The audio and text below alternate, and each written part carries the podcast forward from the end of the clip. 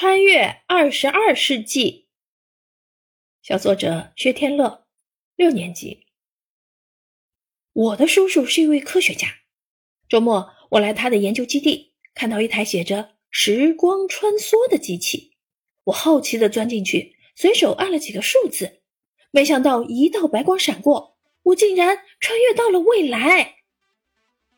我走在人行道上，欣赏着路边形态各异的空气净化器。不好！有人开车闯红灯了！我大声惊呼：“有老人正在过马路呢！”不要惊慌，没事的。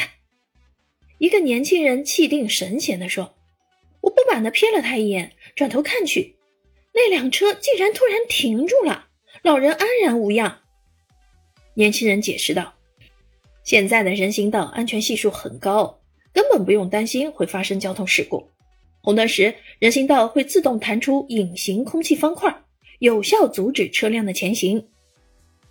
哦，有了这样的人行道，我们的安全就有保障啦！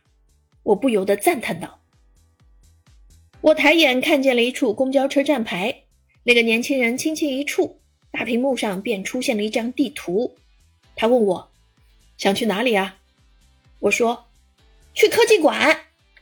这时，一个蓝色光柱便落了下来。原来这是一双高科技鞋，材料和普通的鞋差不多。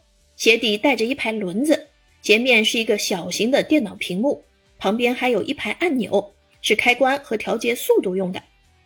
年轻人让我换上鞋子，一摁出发键，刹那间，只听见耳边的风呼呼响。